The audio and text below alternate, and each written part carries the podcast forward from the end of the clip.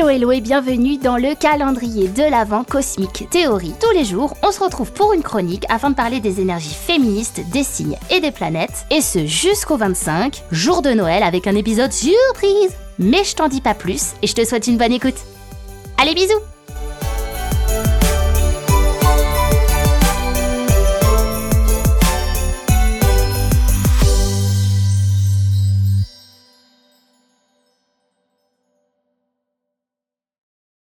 Alors, aujourd'hui, euh, que je vous entende pas euh, faire des nanani sur ce signe à coup de signe relou, signe pas fun, signe froid, bla bla bla, non. Le Capricorne n'est pas un signe tout nul et sans émotion, bien au contraire. Alors, quelle est l'énergie féministe du Capricorne?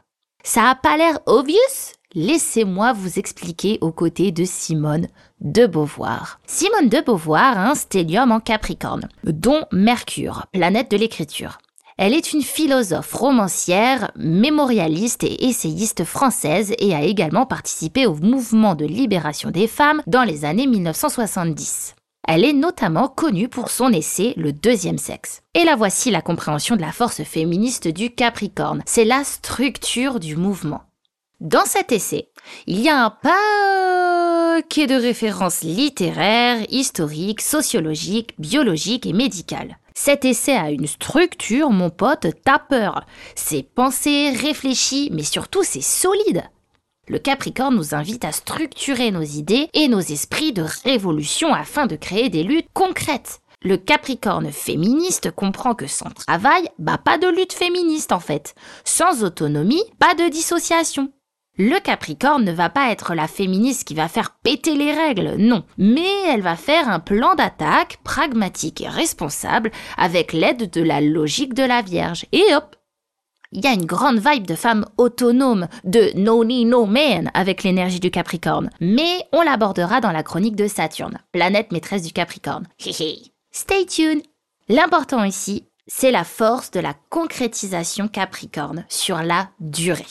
C'est ça l'énergie féministe du Capricorne. Le développement, la structure, l'ambition, la concrétisation, le travail sur la durée. Et voilà, je vous ai pas dit ici, je crois, mais euh, si vous n'avez pas fait vos cadeaux de Noël, je propose des cartes cadeaux pour euh, des consultations astro, que ce soit un podcast personnalisé ou euh, une consultation visio. Donc si tu veux te faire un cadeau de toi à toi ou cadeau à quelqu'un que tu aimes pour un vrai développement personnel, voilà, un petit rendez-vous quelque part pour juste prendre soin de toi, de ta santé mentale, et ou débloquer une situation, ou juste par curiosité en fait. N'hésite pas à aller voir mon site qui est en description et aller voir pour une potentielle carte cadeau pour faire plaisir à la famille. Ou les potes, ou ta meuf, ou ton mec, ou ta meilleure pote, ou ton chien. Non, je fais pas d'astrologie animale. Mais euh, voilà, t'as capté quoi. Bisous ma biche, bye bye, à demain.